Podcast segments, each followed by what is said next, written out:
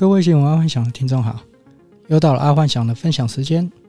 已经有好一阵子没跟各位分享新闻的所见所闻，在这里爱幻想先跟各位听众说声抱歉，因为最近实在太忙了。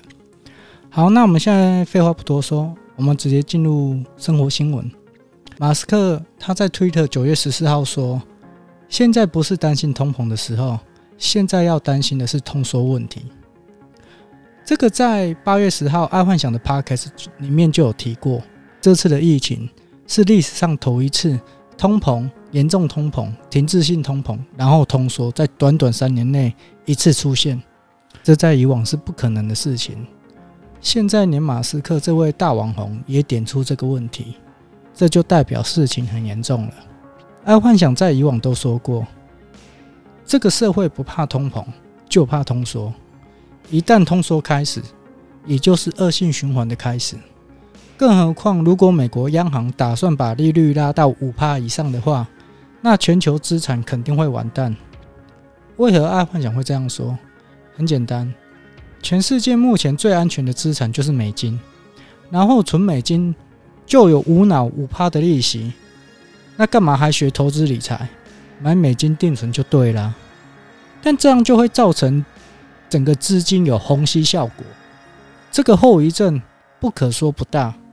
所以可以看见，世界各国现在目前都在开始抛售美国国债了。所以可以看见的，在各国国币这几个月都狂跌，所以抛售国债就他们的国币嘛。好，那接下来是科技新闻。NVIDIA 辉达新显卡刚出就跌破破发价，辉达最近快要成为股票放空的明灯了，因为自从加密货币确定在九月十五号合并之后，它就不能用显卡挖矿。然而从今年以来，所以从今年以来，辉达股票从去年就开始不断的下跌腰斩。虽然辉达的黄董一直不承认这几年他靠着加密。货币挖矿赚得盆满钵满，但从今年来看，就知道他的公司真的就是靠挖矿在撑的，所以辉达他才有余力去发展 AI 跟汽车晶片，并且从财报来看，目前辉达还有三十几亿美金的旧的库存显卡，而在此时，目前市面上有上千万的二手显卡可能要丢出来卖。所以，当然，辉达的新显卡还没开卖就直接破发行价了，这本来就是理所当然。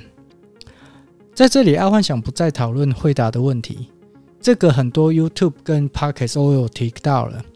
我们来聊一聊辉达要怎么样让它的业绩重返荣耀。其实，在币圈众所皆知，九月十五号以太坊合并之后，以太坊就不能挖矿了。但其实还是有其他的小币可以挖哦，譬如以太经典。那现在辉达为了销三十亿美金的库存显卡，一一直在销售降价。但爱幻想觉得这个是很笨的事情。其实他大可以拿出二十亿美金，直接购买以太经典，拉抬以太经典的币价，或者是拿二十亿支持以太经典的生态链。让这些全世界的矿工可以继续有喘息的机会，这样不是双方都获利吗？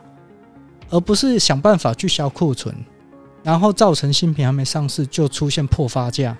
那废话啊！全球有那么多二手显卡在卖，加上现在根本没有那么多人坐在电脑前面玩游戏，显卡做那么多是要卖谁啊？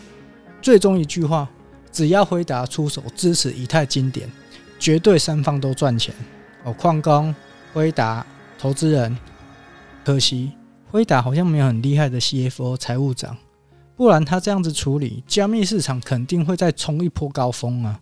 何况还是 NVIDIA 下去支持的，但目前看来好像没有这个迹象。所以假设听众你们有认识辉达的人或辉达的高层，可以把这个方式跟黄董讲一下。这样子可以救了全世界的矿工，也会救了加密货币的市场。